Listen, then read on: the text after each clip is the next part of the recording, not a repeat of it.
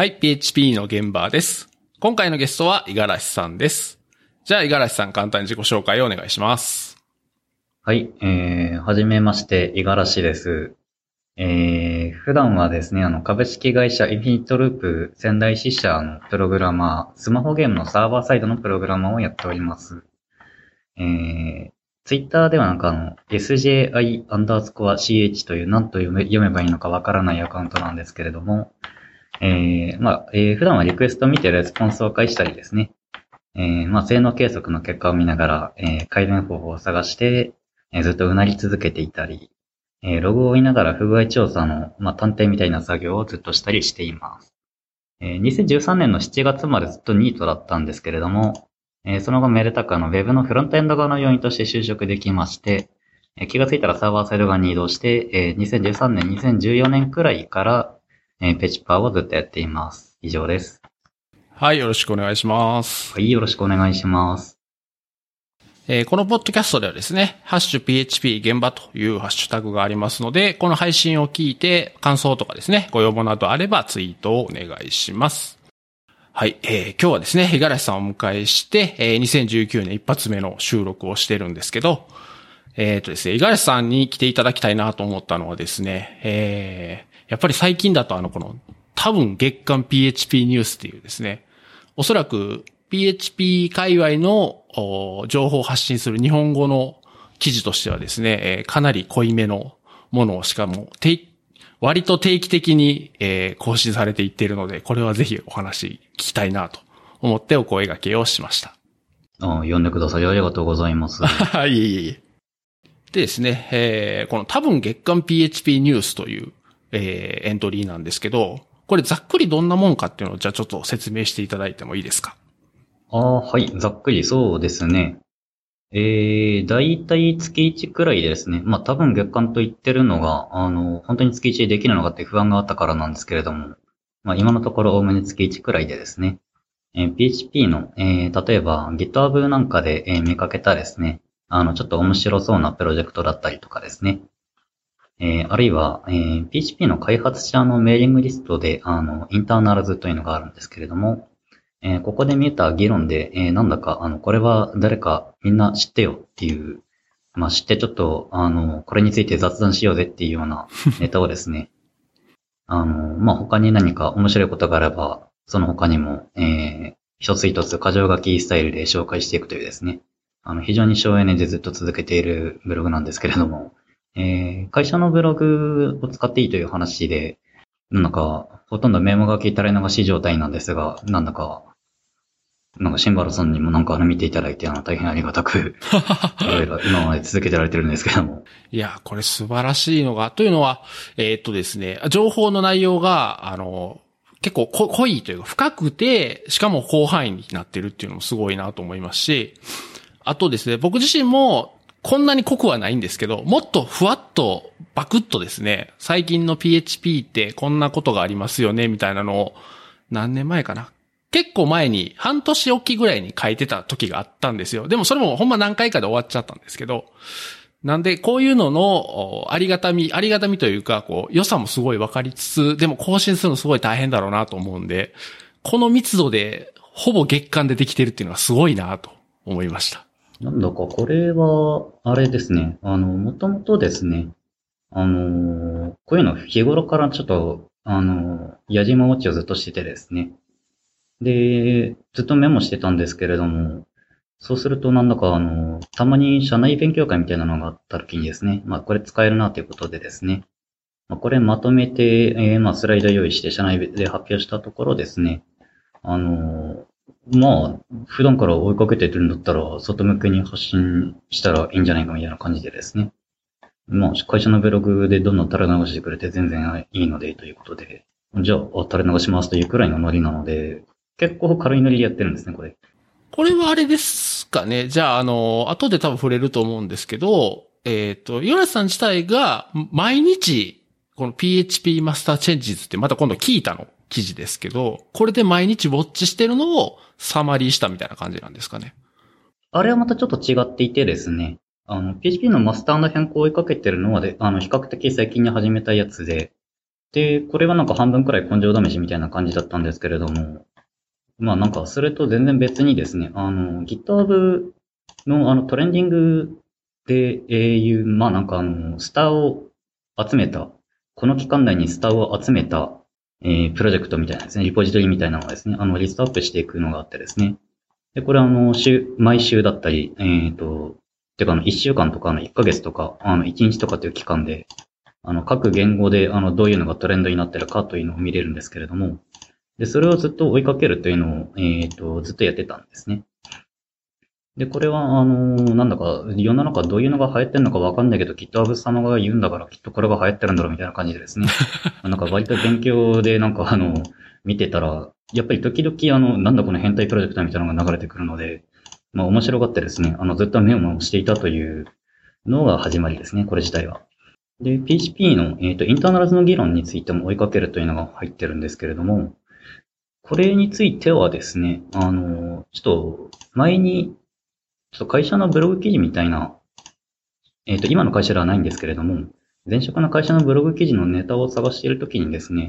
まあ、PHP のあの機能ちょっと足りないところがあるなというのをですね、あの不満に思っててですね、あの、例えば型宣言ができないという。なんでこれ PHP、あの、クラスとかインターフェースとかでしか型宣言できないのあれってなんでみたいな。な、なんであの、イントとか言ってくれないのみたいな、そういうのがとても不満な時期があってですね。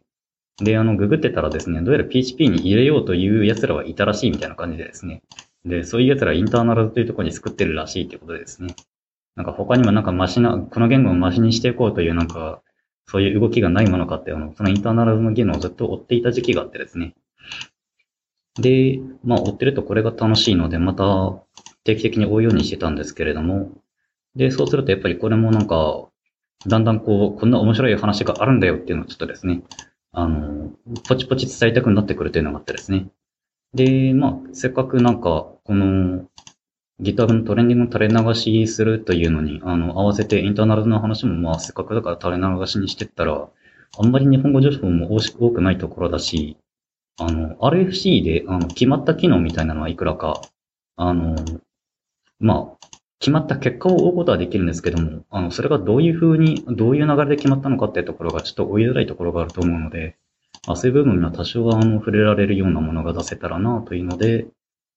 なんかいろいろ足してった結果、こう、今の形になってるという状態ですね。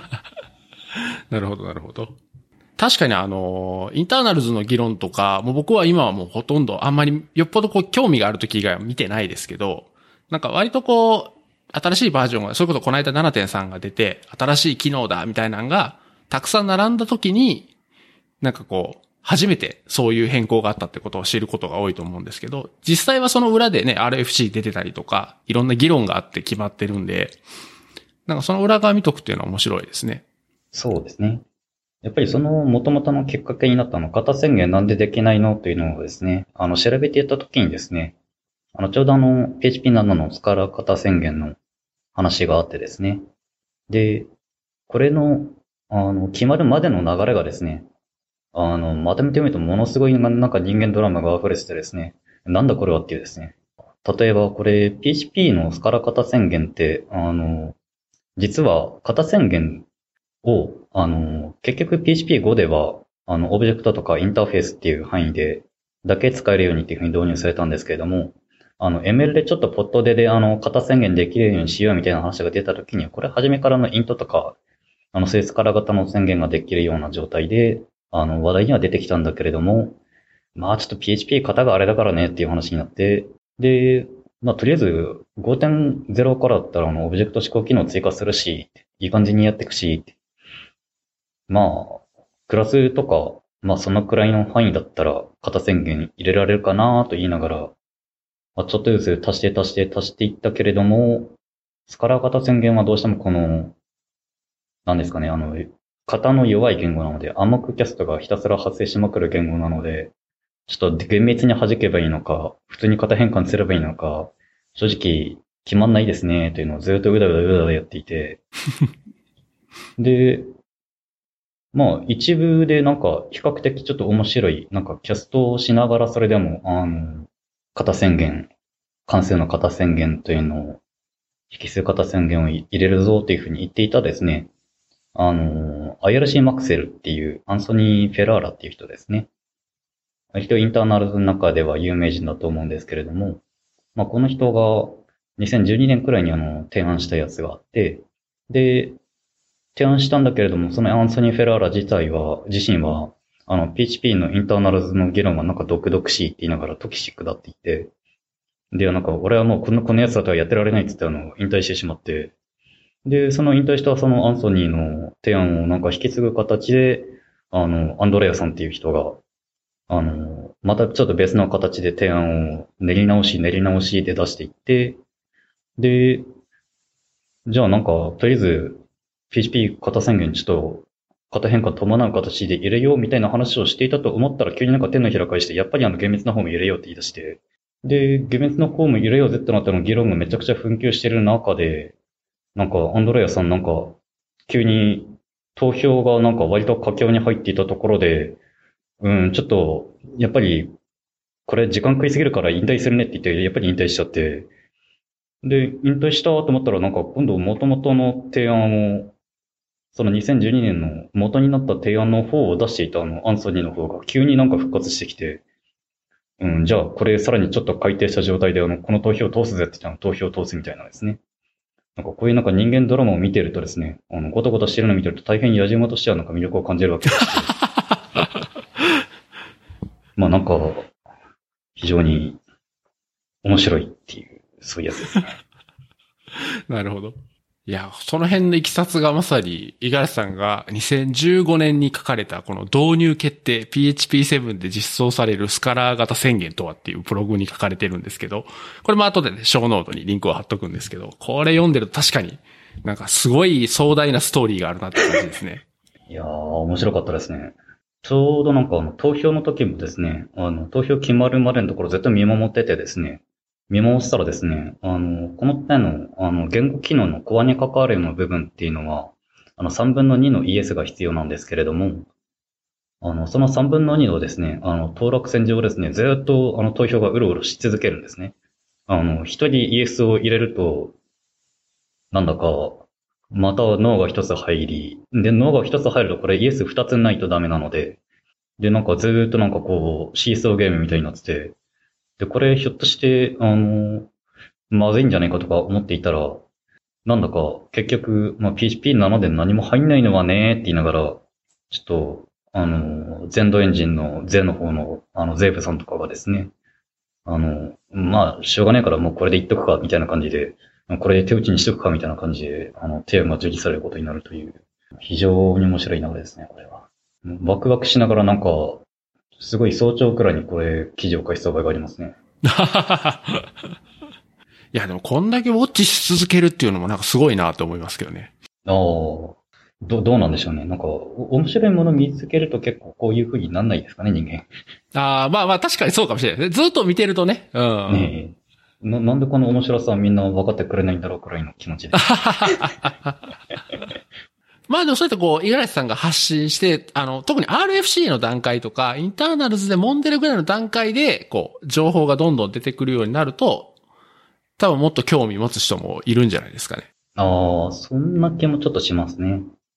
それこそ、この間の、あの、クラスのプロパティに型をつけられるかどうかっていう RFC とかは、PHP のあの Slack グループとかでも結構盛り上がってたんで、なんか今こういうことが行われてるよって、もちろんあの自分から取りに行けばその情報はわかるんですけど、まあ、ウォッチしてる人が、ふって、五十嵐さんみたいな、こう、どんどんアウトプットしてくれると、なんか、あ、そんなことが今あるんだっていうのが気づける人が増えるかもしれないですね。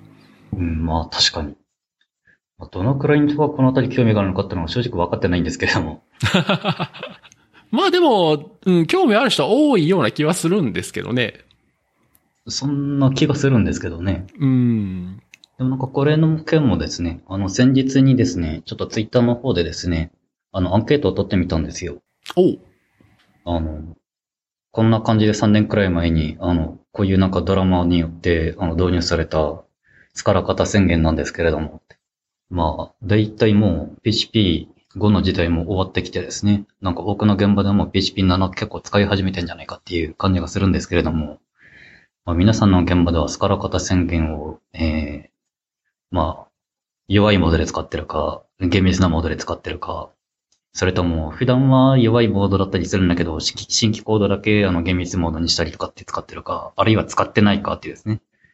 ツイッターの投票をちょっとやってみたんですけれども、まあ、あんまり人気ないんで33票しか集まってないんですけれども、まあ、そのごご投票いただいたあの皆様の回答を総合するとですね、あの46%ぐらい使ってないっていう話が出てきてですね。ほー。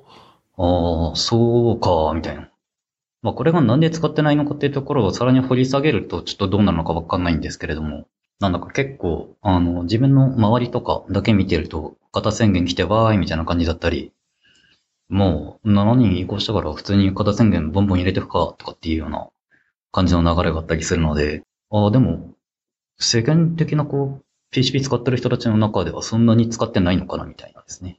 ああ、なるほど。そうですね。あのー僕は基本的には使えるとこでは使いたいんで、まあ、新規コードとかでは普通に使ってるんですけど、ええ、ええ。やっぱり既存のコードが多いからっていうのもあるような気がしますね。それはなんかそんな気がしますね。うん。だから PHP5 からのコードベースがもう巨大なのがあるんで、なかなかまだ使い、使いたいけど使えてないっていう人も、この使ってないの中には結構いるのかなっていう気はしますね。なんだか、これ、実際難しいんですよね。既存のコードで使おうとすると、なんかとんでもないところから、なんか例外が上がってくることになったりするわけなので、そうすると、例えばテストコードとかが、あの、十分導入されてなかったりっていうような現場もやっぱりそれなりに多くあると思うので、うん。で、そうすると、あの、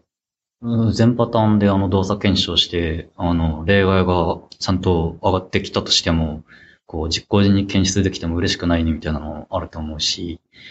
で、やっぱりそれこそ PHP ストームとかのあの静的なあの検査があの使えるような環境でですね、あのコード書いてればですね、あの、型宣言、まあ PHP ドックの形だったとしてもバンバン書いてると思うんですけれども、うん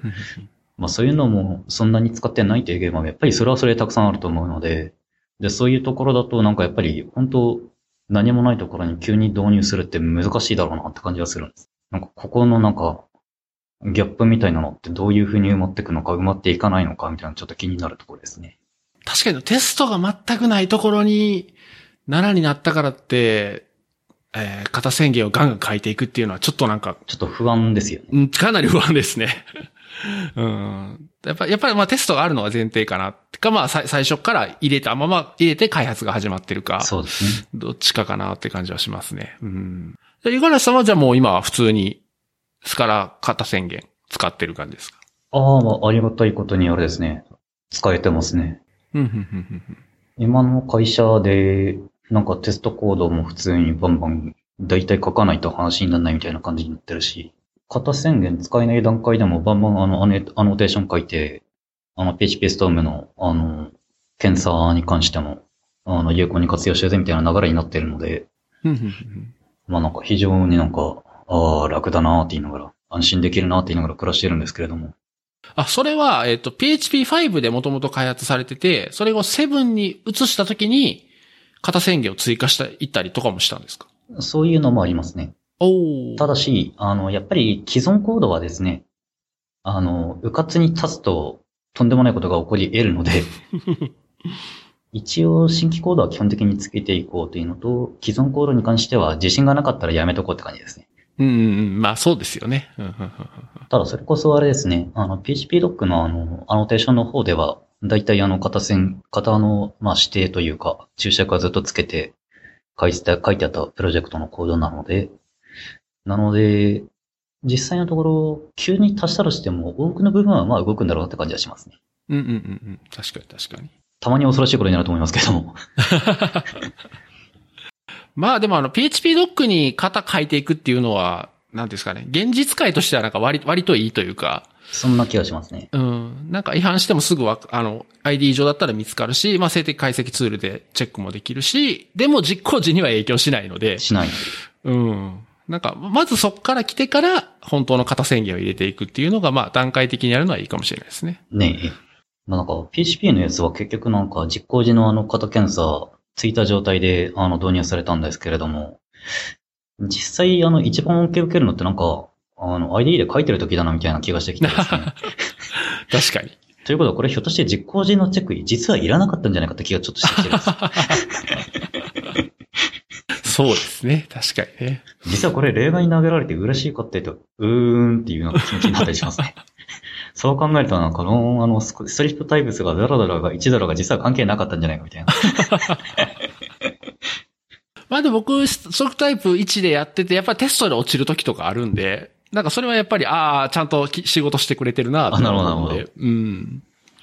あ、じゃああれですね、シンバラさんはあの、ストリップタイプス1位でやっぱ使ってらっしゃるんですね。1位で使ってますね。の、これ、あの、ゼロと両方使ってみてとかそういう結果ですか？ゼロ、あ、まあ、本当に最初の頃、PHP7 出た頃は、試しで使いましたけど、実際に使うときはもう1しか使ってないですね。特に。ゼロで、ゼロで嬉しいことあるのかなっていう感じはしたので、使うんだったら1の方がいいんじゃないかなと思って、僕は1にして使ってますね。なるほど、なるほど。うん。うん、そまあ確かにそうですね。まあゼロでも、まあ勝手にキャストされるって考えたら、いいっちゃいいのかもしれないですけど、ゼロで使ってます？あーと、ゼロで使ってますね、なんなら。はい。あ、あ、そうなんですね。なるほど、はいなるほど、なるほど。あのー結局、それこそ、アノテーションで、あの、イントとか言ってたようなコードだったりすると、イントって言ってるけど、実はストリングの やつですみたいな話がですね、あの、普通にあると思うんですね。はいはいはいはい。で、そういう、どういう値が来るのかみたいなところにですね、あの、完全には仮定を置けないようなですね、あの、状況の場合、やっぱりゼロの方が、あの、気軽っちゃ気軽かな、みたいな気持ちですね。ああ、なるほど。じゃあそれは、えっ、と、型宣言がなかったときは、えっ、と、関数入ったときに、もうイント型に自分で変換してたみたいなんですかね。フィルターバーとかイントバルとか使って。まあ、いや、入力に関してはそうですね。ははははは。入力に関してはほぼそうなんですが、ごく一部ですね、あの、いい加減な部分があったりするとですね、うん。ちょっと不安な気持ちになるんで、あの、わめっちゃわかります。どのくらいあるのかなっていう気持ちになっちゃうんで、ちょっと1はやっぱり気軽には使えないっていう感じがしますね。なるほど、完全新規コードだったら完全に1で最初からやってもいいと思うんですけれども。でもこれ、1でやろうぜって言い出したときに、結局この0と1の挙動を両方とも把握した上で、あのうん、あの、みんな、みんな、あの、どっちもあり得るよっていう前提で、あの、こういう風にしようっていうの結構勇気がいるので、そうすると、うん、まあ、つけないよりはつけたいし、うん、1でやろうって言った時に全部1にできるできるわけじゃないし、で、人員の移動とか考えると、うん、まあ、とりあえずゼロかなみたいな、そういう気持ちですね。あ、いや、会社の中で1でもや、1でやってるプロジェクトもあるはずですけれども。まあそうですよね。こう、関わる人数が多いとかと、ななぜその、まあ、PHP5 の頃から来たコードだとね、いきなり1だとちょっと、ちょっと難しいっていうのはありそうな気がするのでちょっと。まずいかなみたいなやつですね。これ実際に PHP5 の頃のコードに、えっ、と、スカラ型宣言つけていって、まあ、ストリックタイプ0にした場合に、なんか、あれなんか困ったなみたいなことってなかったですか？ああ、困ったことはですね、ほぼないんですが、ほぼないんですが、結局暗黙の、あの、型変換が入ってくるので、例えば組み込み関数からのあの、戻りの値についてですね、あの、型を、あの、誤解してるコードがあったりするとですね、あの、本当はあの、ヌルが返ってくるんだけども、あの、あ、ブーリアンだろうと思って、あの、ブールって、帰り1ブールっていう風に型宣言してるやつがあったりしてですね。で、呼び出し元はですね、まあ PHP5 からのコードなので、あの、ヌルのケースとフォルスのケースと区別して動作するようなコードだったりしてですね。おお。で、それが、あの、ヌル帰ってくるケースであの、フォルスの分岐に入っちゃって、おーみたいな。あ、まあ、こういうことが起こり得るよな、みたいな。ああ、そう、そうですね。なるほど、なるほど、なるほど。そういうのはありますね。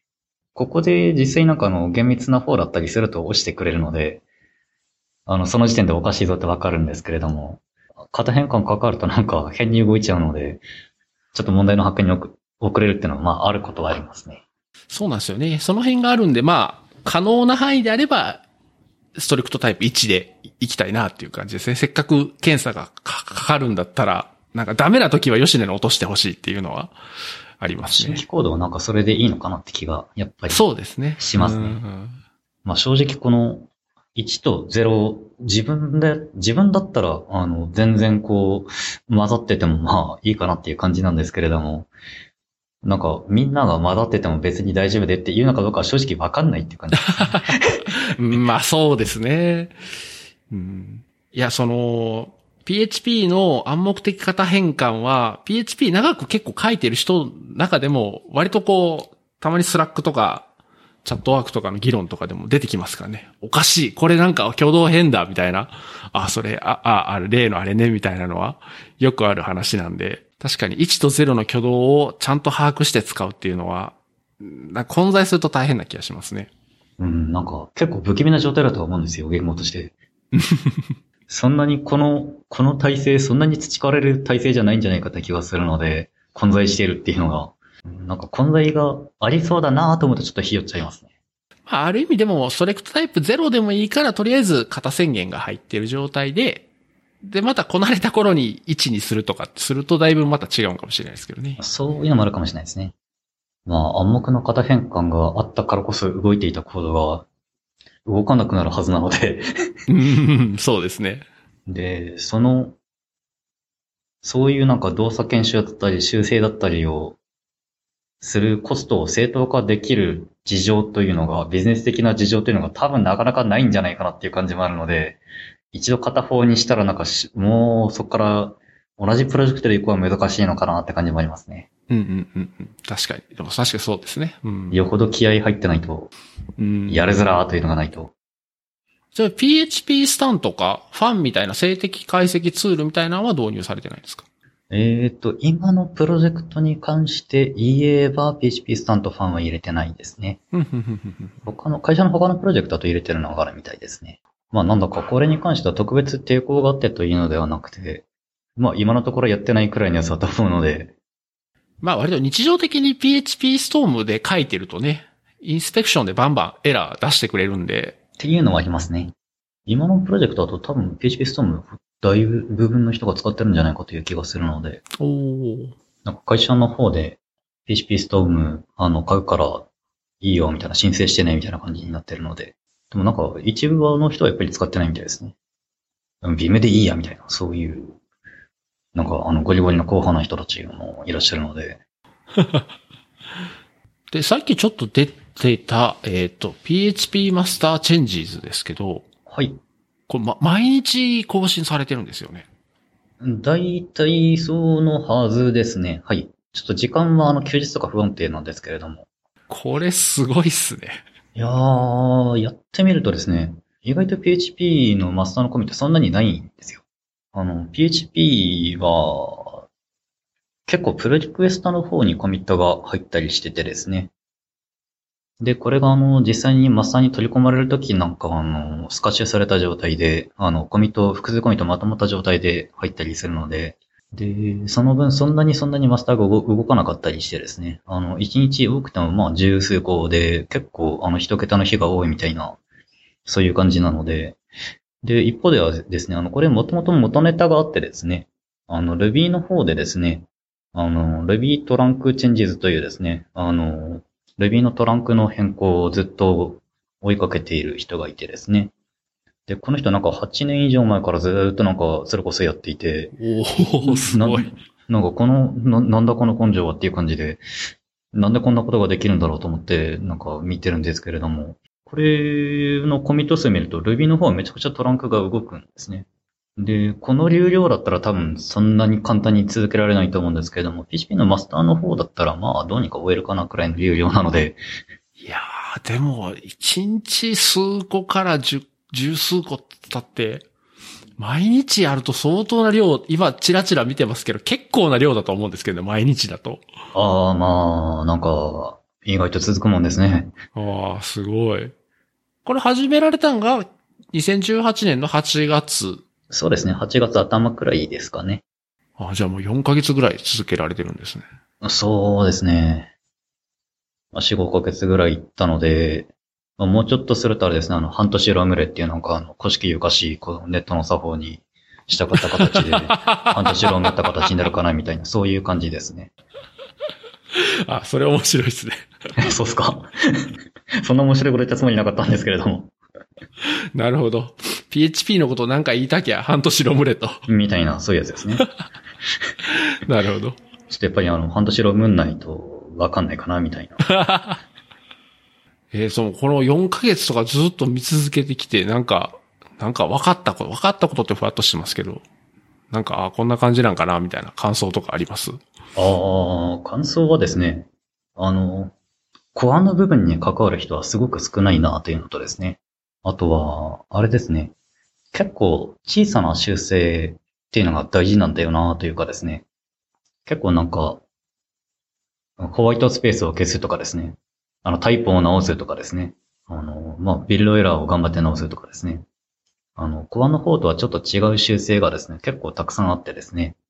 で、でもこういうことをバンバンコミットするっていうのはだ、この規模のプロジェクトだと、ほっといたらどんどんカオスになっていくに決まってるので、まあこれ大事なことだよなと思いながら。で、そうすると、なんか、このプロジェクトを良くしていくっていうことはなんか結構いろんな形があるな、みたいな、そういう感想がありますね。あ、でもこんだけずっと見続けてると、五十嵐さん自身が PR 出して、あ、ここちょっと直した方がいいなとかって見えてきたりするんじゃないですか？うーん、正直ですね。あの、そこまで、あの、大したやつは見えないですね。あの、ごく一部に関しては、あるにはあるんですけれども、結局、コアの部分を、例えば早くする改善とかはですね、あの、やろうとしたらできると思うんですけれども、これやろうとすると結構がっつりあの、計測やらないやらで時間取んないといけないので、で、これはまだちょっと投入時間足りないなという感じですね。これを自然にでやるようになるのはちょっともうちょっとコミットをちょっとウォッチし続けるとかっていうくらいの時間の投入量じゃ足りないなという感想ですね。で、なんか機能改善とかっていうふうに考えると、これ RFC 通さないといけないので、まあなんだかあの、議論にうまいことあの、参入していくような、まあ、パワーだったり、やっぱり時間通りももちろん必要だし、あとまあ単純にやっぱネタですよね。機能改善になるとやっぱりネタがどうも、これやっていうのがなかなかないですね。うん。バグを直すみたいなのは多分、この、そういうのと比べるとちょっと楽にできると思うので、これに関してはちょっとチャレンジしようかなくらいの気持ちですね。いいですね。ご自身のコミットが PHP マスターチェンジーズに入る日が来るってことですね。あー、そうですね。実際一遍だけ入ってるんですよ。あ、そうなんですね。お、それはそれは。なんか PHP の Slack グループで、なんだか Mac でちょっとビルドがおかしいですみたいな話があってですね。で、それ見て、まあこれバグチケット出したのまあ日本人の人なんですけれども。で、それ、あまあこれ、こうやったら治るなと思って、とりあえず直して PR を送ったらなんか普通に取り込まれたので、それに関しては、ただまあ結構これも小さい修正なので、うーん、なんだかこう、そう、偉そうなことを言うような修正じゃなかったですね。いやいやいやいや、でも素晴らしいじゃないですか。ちなみにそれはいつなんですか ?8 月6日のやつですね。Fixed in Correct Restoring of LD Flags。まあなんかビルドシステムのバグだったので、Mac の場合に、なんかちょっと面白いことが起きててですね。GetText 拡張の GetText を静的にリンクしようとするとですね、あの、まあ、GetText を使おうとするわけなんですけれども、システムの GetText を使おうとするわけなんですけれども、まあ、ちょっとこれ説明しようとすると難しいですね。うん、そもそも libintl って何よとかっていう話になってくるので、ちょっとめんどくさいんですけれども。じゃあまあまあ、あの、リンクをまたショーノートに貼っとくので、詳しくは、はい、そちらを見ていただくということで。これについてはあれですね、もともとこれを始める前にですね、あの、だいぶ前になるんですけれども、あの、PHP でですね、あの、ハローワールドがどういうふうに実行されるかっていうですね、あの、しょうも、しょうもないネタでですね、あの、記事を書いたことがあってですね、これは、まあ、さっきのあの、スカラ型宣言の話とかでですね、あの、インターナルズの話の流れを追いかけるみたいなの超なんか面白いので、やってたんですけれども、そうすると結局 PHP のコード自体の中身の知識が足りないのでですね、あの、議論を追い切れない部分があるんですね。で、そうするとやっぱり自分であの、結構フラストレーション溜まってくるので、うん、どうしてものかと思ってたところでですね、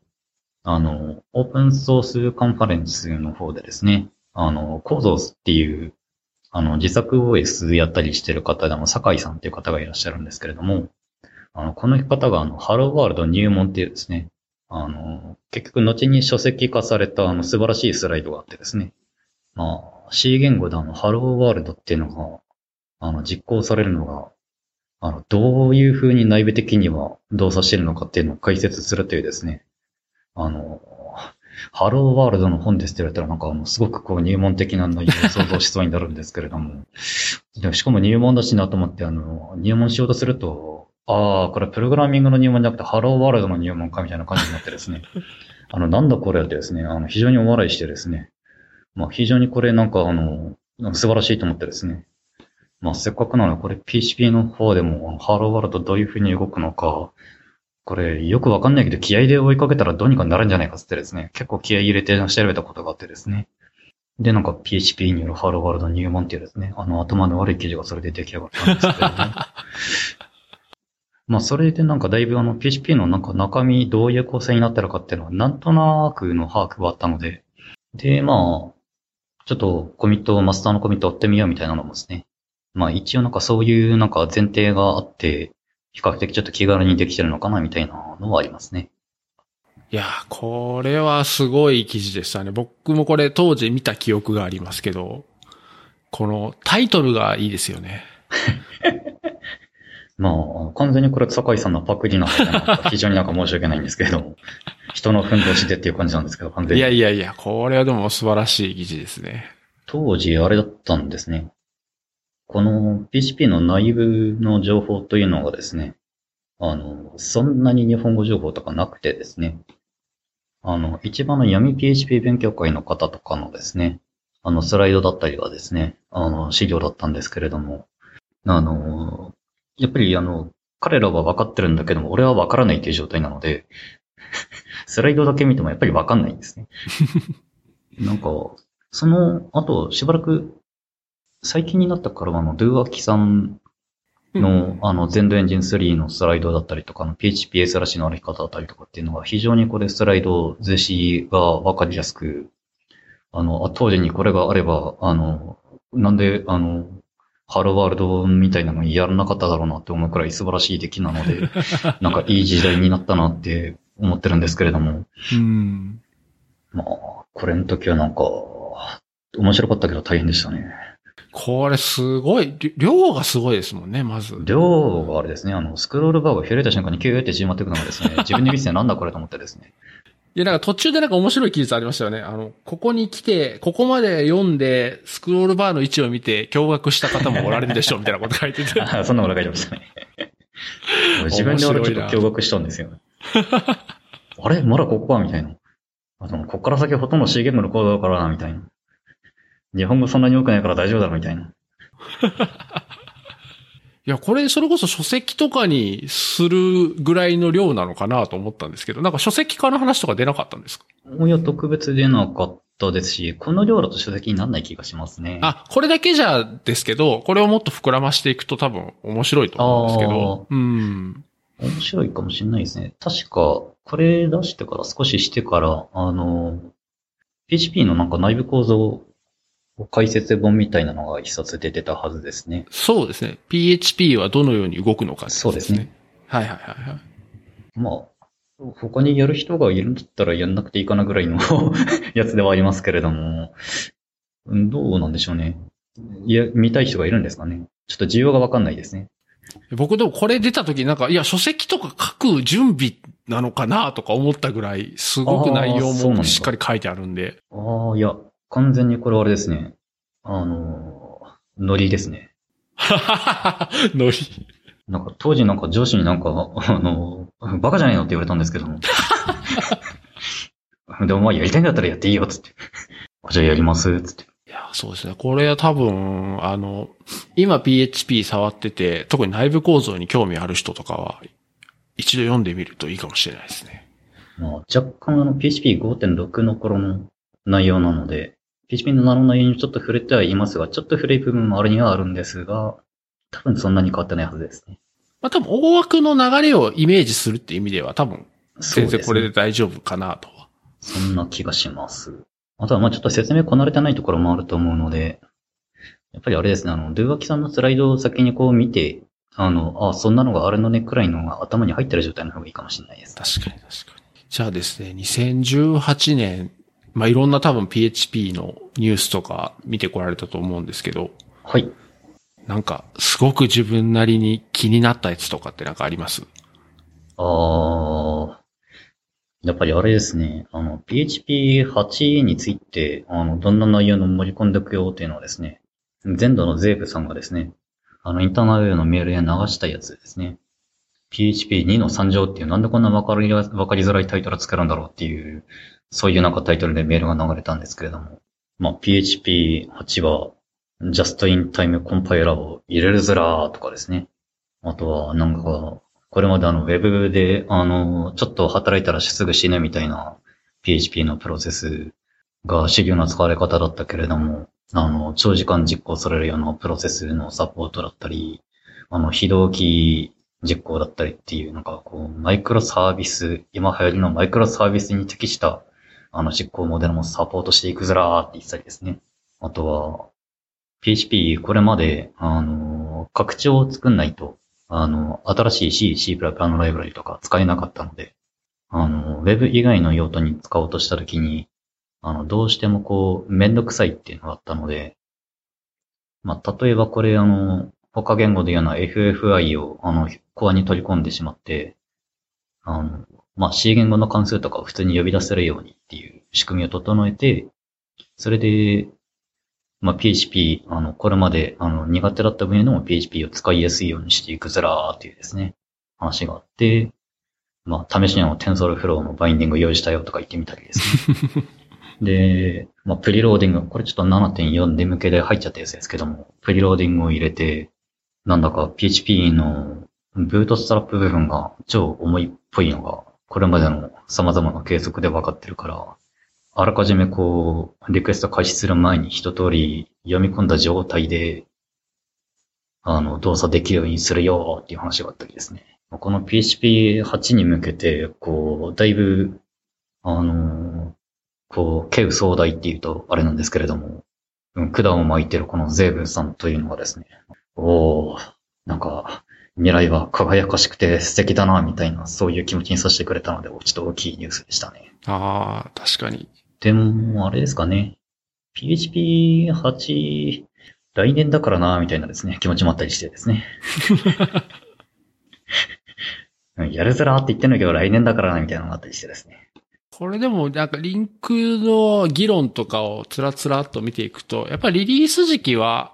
2020年ぐらいになりそうな感じですよね。8に関しては。一応そういうことになってますね。まあ、遅れなければって感じだと思います。実際、あの、今話に挙げていた8の目玉機能みたいなやつに関しても、Just in Time Compiler はすでにあの概念実証、実装、実証の実装が、えっ、と、全土のリポジトリにあるし、で、これは動く状態になっているし、今あの、最新のマスターはちょっと動かない状態かもしれないんですが、ちょっと前のマスターまでは少なくとも動いてましたし、あ、そうか。2020年って来年ですね。そうなんですよ。あ、あ、そうかそうか。そう、それで来年っておっしゃったんですね。なるほど。そうだ。僕自身が2018年の気持ちで聞いてました。そうだそうだ。2020年って来年なんだて。しまったんですよ。あ、そうだ。ああ、いけんのかな。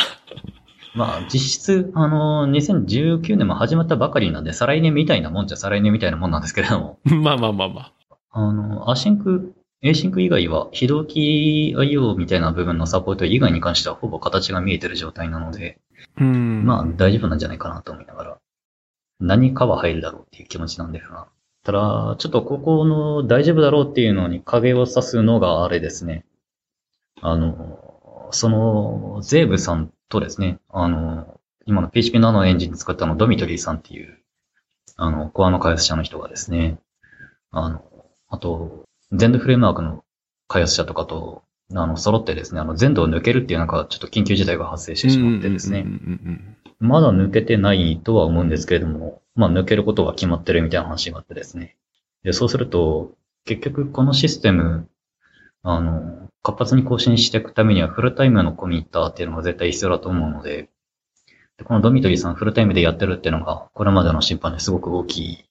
あの、意味を持ってると思うので、あの、他にこう、引き受け先が、あの、うまいことは見つかんないと、急にスローダウンするっていう可能性もあってですね。多分、ドビトリーさんがいなかったら、その通りになんないと思うんですね、PHP8 も。うんうんうんうん。なんで、これ、ちょっと、あの、金持ちの企業拾ってくんないかなっていう気持ちで見てるんですけれども。これも結構大きいニュースでしたね。確かに。まだその辺の動向は決まってないんですかね？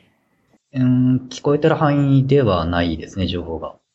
すぐではないけれども、やめるんだよ、みたいな、そういう流れみたいなので。まあ、なんだか、あの、ゼンドっていう名前がもう、このゼーブさんのゼと、あの、アンディ・グートマンさんの、あの、D から、ド、ドから取ってて、あの、ゼンドなので、で、アンディさんの方は、気がついたら AWS の方になんか移動してしまって、残ってたゼーブさんもいなくなったら、もうこれ全土、ゼでも運動でもないな、みたいな感じになっってですね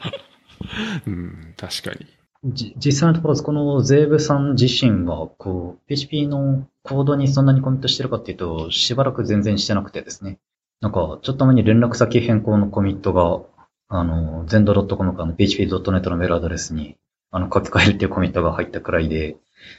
ゼーブさん本人に関しては、まあまあまあというところではあるんですが、やっぱりドミトリーさんいなくなると大変だよなという。仕事でやってもらうんでないと大変だよなという不安がありますね。確かにその辺は PHP8 のいろんな機能に大きく影響を与えそうですね。シンバラさんちょっとお金持ちの企業とか、なんかご存知ないんですかね？ぜひなんか彼らにこう、すごいなんか PHP のコアを支えていくことに興味ある 企業が あれば。でも日本国内でもね、PHP を使ってるおお金持ちの企業はたくさんあるでしょうからね。あるはずなんですけどね。誰か手を挙げないもんですかね。ねえ。そうですね。これをお聞きのどなたか、ねえ、どなたか、お金持ちのどなたか？PHP の開発に、をバックアップする。そうですね。企業さんがおられれば。ある意味 PHP に大きく貢献するチャンスでもありますからね。ええ、もう、もうそれでも非常に大きな貢献だと思います。うん。Ruby の方とかはそれこそあれですね。なんだかあの、コア開発者、コアコミッター、働いてますみたいな企業が日本でいくつかあるみたいなので、だからそういうノリでですね、あの、PHP のコアコア開発者が働いてますみたいなですね。そういうブランディングをなんかやりたくなる企業さんとかがいらっしゃればぜひ。確かに。いいと思います。このタイトルは Ruby 3x3 にかけてるんですかね違うんじゃないかと思うんですけれども、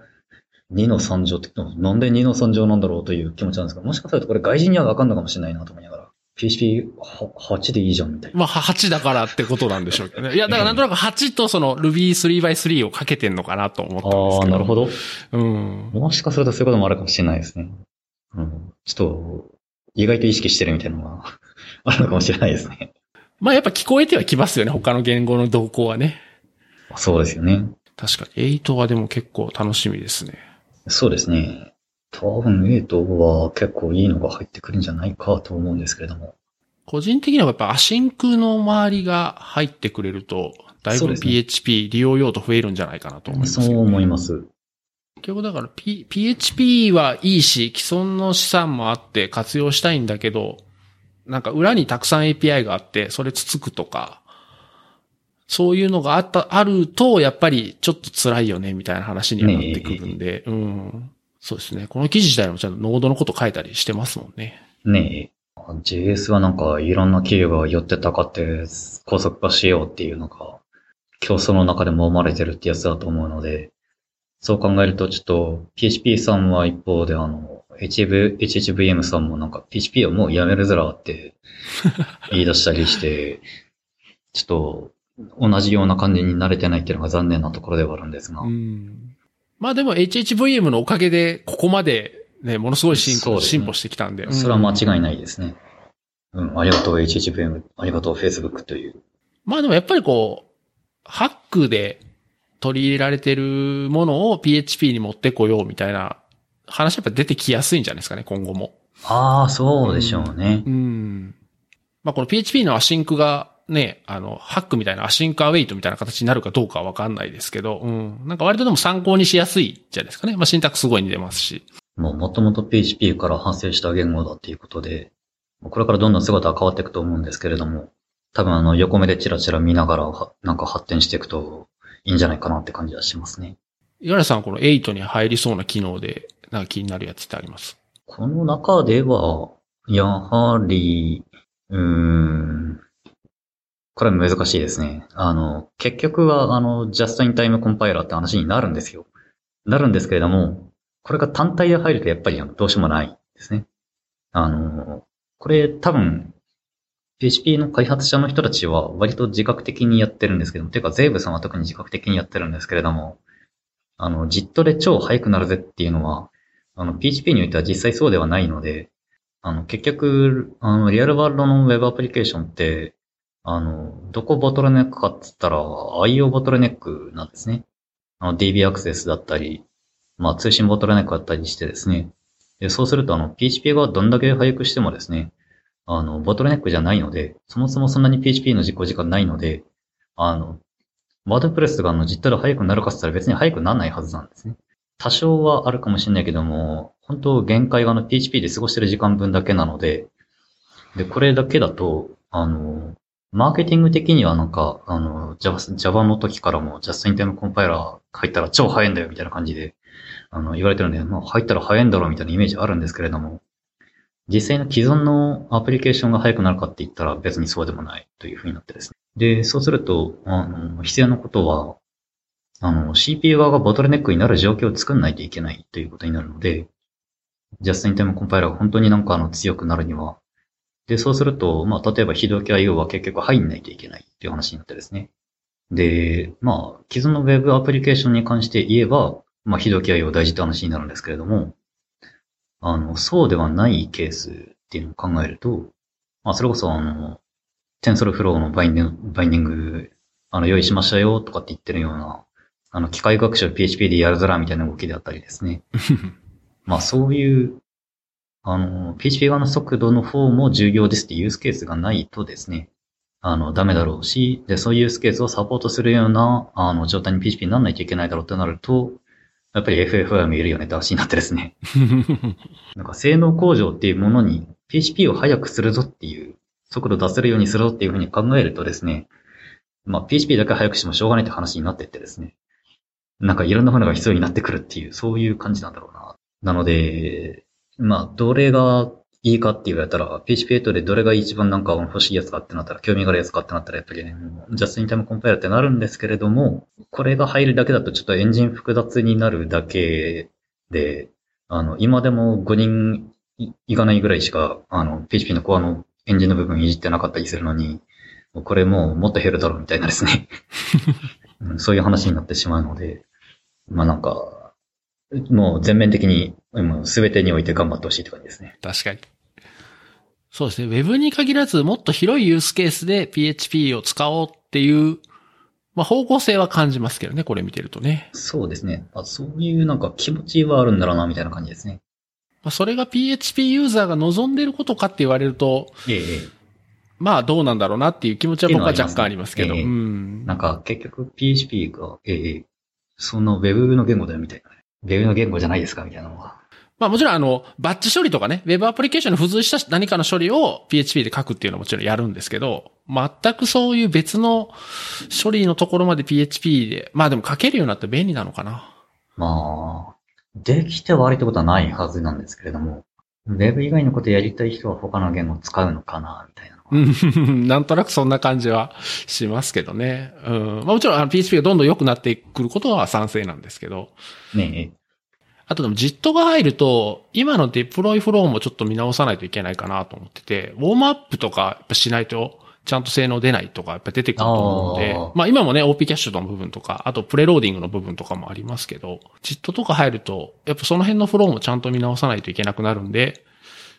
なんかこう、ファイルを置いたらすぐ置くみたいなところは、だんだんちょっと失われていくのかなって感じはしますけどね。そんな感じはありますね。もうプレローディングでそういう流れが来てますからね。うん。まあもちろん JIT は多分まあ当然オンオフあるはずなんで、今まで通りファイルを置いたらすぐ動いて、あリクエスト終わったら捨てるみたいな形がいい人は JIT 切ればいいってだけの、まあ話だと思うんですけど。ねえ、ええ、ええ。JIT 自体はもしかすると、あれかもしれないですね。あの、オプキャッシュのところを語によって動くって考えると、うん。まあ、そんなに、あの、ファイルを置いたらすぐ動くように影響しないかもしれないんですが、ただ、あの、最適化をバンバン効かそうとしたときにやっぱりファイルも与えた最適化みたいなのが必要になってくると思うので、そういうところでこう、キャッシュの破棄タイミング的な何かがどうなるのかっていうのはちょっとありますね。で、オーバーヘッド、コンパイルのオーバーオーバーヘッドがあるので、じゃあ、あらかじめコンパイルしとこうってなってきっと、あの、プレローディングの段階でやっとこうって話になってですね。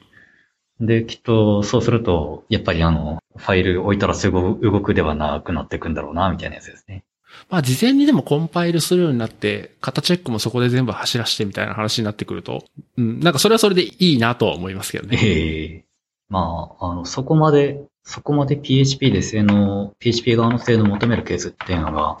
どれだけ出てくるのかっていうところな気がしますね。うんまあ、。性能気にしなかったら、そ性能そんなに気にしなかったら、まあ別にいいじゃんみたいな感じに多分なると思うんで、まあまあまあ。何でもいいじゃんってなると思うんで。にうん。まあでも実際 PHP5 から7に上がって、性能がすごく上がって、メモリの消費量もぐっと下がってってなって、やっぱり恩恵を受けてるとこ多いと思うんで、あの、全体のリクエストの処理の、処理時間から考えると PHP の処理時間って大きくなくても、やっぱりそこが早くなると、結構メリットあるのかなっていう気はしますけどね。うん。ああ、そうですね。まあ、ただ、それを、それと引き換えに、ね、さっきの岩井さんのお話であった、その、コアの実装が複雑になってとか、だからどこで落としどころ作るかってとこになっちゃうんでしょうけどね。とにかく早くしたい人にはきっと、まあ嬉しい機能なんでしょうけれども、そうでもない人も多いだろうな、みたいな。うん、まあそうですね。まあ、実際のね、あの、ウェブアプリケーションにどれぐらいインパクトあるか別にしても、単純にでも面白そうな機能であることは確かですね。まあ間違いないですね。まあ、ロマンには溢れてますね。そうですね。確かに。じゃあちょっと先に8の話しちゃいましたけど、登場したばかりの7.3の話しましょうかね。あ、はい。7.3は、まあ、あの、7.2と同じく、まあ割とこう小規模のアップデートというかですね。えー新機能もそんなに大きくう何か変わったっていうこともなく、まあいくつか新機能が増えたり、えーあとは、えーディプリケイトというものがいくつか出たり、みたいな感じですけど、これまあ全部見ていくとちょっと大変なんで、じゃあ、五十嵐さんなんか気になる新機能とか変更箇所とかってなんかあります？ああ、そうですね。あの、ぶっちゃけるとですね、あの、7.3の新機能はですね、あの、RFC で出てるやつに関してはですね、非常におとなしい新機能が多くてですね、あんまりこう、あの、ワクワクしないやつが 中心でして、あの、非常に地味なアップデートだったかなという気持ちでして、あの、7.3ではあの、普通に、あの、早くなったのが嬉しいんですけれども、早くなったのは嬉しいけれども、RFC の早いのとなんかいい機能ないなって感じですね。で、ただあれですね、あの、機能はともかくとして、まあ実は機能修正みたいなもん、機能追加みたいなもんなんですけれども、あの、RC にも何も出てないんですけれども、あの、トレートの修正は、機能修正が入っててですね、これバグ修正っていう手で直されたんですけれども、あの、PHP の trait って、あの、7.2以前では、あの、 trait から trait を use するっていう、あの、構造だったときに、あの、複数の trait が共通の trait を use すると、あの、何が起こるかっていうと、なんとコンフリクトが起きてたんですね。で、もともと trait って何なのかっていうとですね、あの、多重継承をですね、解決する機構の一つでもあったわけですね。多重継承というかあれですね、ひし形継承ですね。で、そうするとこれ、複数から use してコンフリクトしちゃ全然意味ないじゃんというですね、状況がずっと続いてたんですけれども、なんか7.3で普通にバグとしてこれ、あの、全然挙動変わるので、あの結構大きい違いなんですけど、バグとして普通に修正されてですね、あ、 trait なんかちょっと使いやすくなったぞっていう感じになっててですね。まあちょっと感動したという流れがあるんですが。これは具体的にはどうなったんですかね ?7.3 になって。7.3になるとですね、あの、普通に、あの、共通で使ってる、あの、トレートの、あの、メソッドは、あの、同じものなので、あの、衝突せずに普通に使えるというやつですね。うんうんうんうんまあ、7.3だと、あの、普通に動くけれども、7点に以前だと、あの、衝突エラーになっていたしまうというですね。じゃあまあ、もともと既存コードでは動かなかったのが、7.3からはうまいこと動くようになるってことですか、これトレートの使い勝手結構変わってくるくらいの修正なんですけれども、どこにも何も書いてないっていうすごい修正です。えーっつって、マイグレーションにガイドに書いてないのこれみたいな。ああ。なんか関数の引数の最後にカンマつけれるようになったよりこっちの方が重要な気がしますけど。いやー、関数の引数にカンマつけられるようになったはあれですね。なんだかこう、非常に地味なやつでありつつ、なんかこれよくよく確認するとあれなんですね。あの、15年ぐらい前からずっと言われてる機能追加なんですね。ほう。非常に歴史のある、あのケツカンマ関数呼び出しという。で、これ提案された、あの、一番初めに、あの、15年くらい前に言言われた時には、あの、うーん、キモいからやめようぜっていう話になってですね。あの、二弁もなくなんかあの、取り下げられて。で、その後もなんか数年おきくらいになんか、あの、話が出ては、うーん、キモいからやめようぜって感じになってですね。逆になんで今入れるのくらいのですね。今なんでいいのこれ入れてみたいな、そういう感じのですね、取り込みなんで、あの、ちょっとこれはこれで面白おかしいっていう流れですね。やっぱり関数定義の方でやるっていうのは、そんな関数の引数を増やしまくるっていう、あの、開業しながら増やしまくるっていうの自体が、そう、ちょっと、こう、あんまり良くない態度なんじゃないかみたいなですね、意見があったりしてですね。で、結局、関数の定義と、あの、呼び出しと、どっちでも結果も共有しようっていう、まあ、以前に出ていた提案というのは、それで蹴られているんですけれども、まあ、なんかリスト、あれみたいなのが結局結果も共有するようになっている状態で、関数のあの、可変更引数の関数の呼び出しに関して言えば、あの、これほとんど条件変わらないよねっていうところで、多分それで呼び出し側に関しては、まあいいかって感じで、結果まあできるにしてもいいかって感じで、こっちだけ、呼び出し側だけできるようになったという、そういう流れみたいですね。まあ、定義の方からっていうのは、関数呼び出しもなんとなく、あの、括弧で囲われてるし、アイテムたくさん並ぶ並んだりするし、できた方がいいよねっていうくらいの話だと、あの、キモいっていう話になったり、あるいは、まあなんかそんないろんな書き方を許容して、あの、誰がそんな喜ぶのかみたいなですね。あの、人それぞれ違って、みんな違ってみんないいなんてことはないんだぞみたいな感じの 形でなんか普通に跳ねられていたという。まあそれが7.3でのめでたく入ることになり、うーんっていうそういう気持ちなわけですね。個人的にはやっぱりこれ、け地味ですけど、結構嬉しいですけどね。あやっぱり嬉しいですか？うんはいうん。呼び出し側だけですけど、まあ、引数多いやつとか、一つの引数が長いやつとかだと、縦に並べて書きたい時があるんで、その時に、なんかこう、んその引数が何番目にあるとか気にせずに、ねざーっとし、とりあえず後ろにカンマつければ書けるんで、まだあれと似たように感じて書けるっていうのが、なんか地味に嬉しいかなと思いますね。ねうん多分なんかそういう意見もあって結構割れるところだとは思うんですね。で、好みが、好みによるみたいな話だと、割とあれなんですね。あの、投票で、あの、3分の2以上のイエスというのが、あの、確保できなくて負けがちなんですが、これに関してはなんかスッと入ったので、うん、なんか結構、タイミングにいるのかなみたいな、そういう気持ちがありますね。まあ、その時のこう、他の言語とか、その時のなんかト,、トレンド的なものはやっぱあるのかもしれないですよね。ああるんでしょうね。どういうのが気分が、気分的にスッキリするのかというのがなんか、その時の相場で決まるみたいな感じですね。ちなみに7.3ってもう使われてます？7.3はですね、あの、正直使ってないですし、あの、まだ早いだろうと思ってますね。うんうんうんなんか、見てるとですね、あの、7.3.0に関して言うとですね、ものすごいバグがいくつか出てたりするんですね。これが、なんか、割と、これ致命的なんじゃないのっていうようなバグが普通に出てきててですね。あの、例えばあの、マジックメソッドの callStatic に誤った引数が渡される場合があるとかですね。あの、なんかそんなの渡した方がいいねえよみたいなのが渡ったりするわけですね。やつとか、あと、 trait の中にマジックメソッドを書いたときに、あの、無視される場合があるっていう。無視される場合があるの条件がまたこれかぶいててですね。あの、マジックメソッドの isset のマジックメソッドで、アンダースコアが2つで、 isset であの、これ合計7文字なんですけれども、うん。で、あの、アンダースコア2つの、アンダースコアアンダースコアゲットだったら、これ5文字の、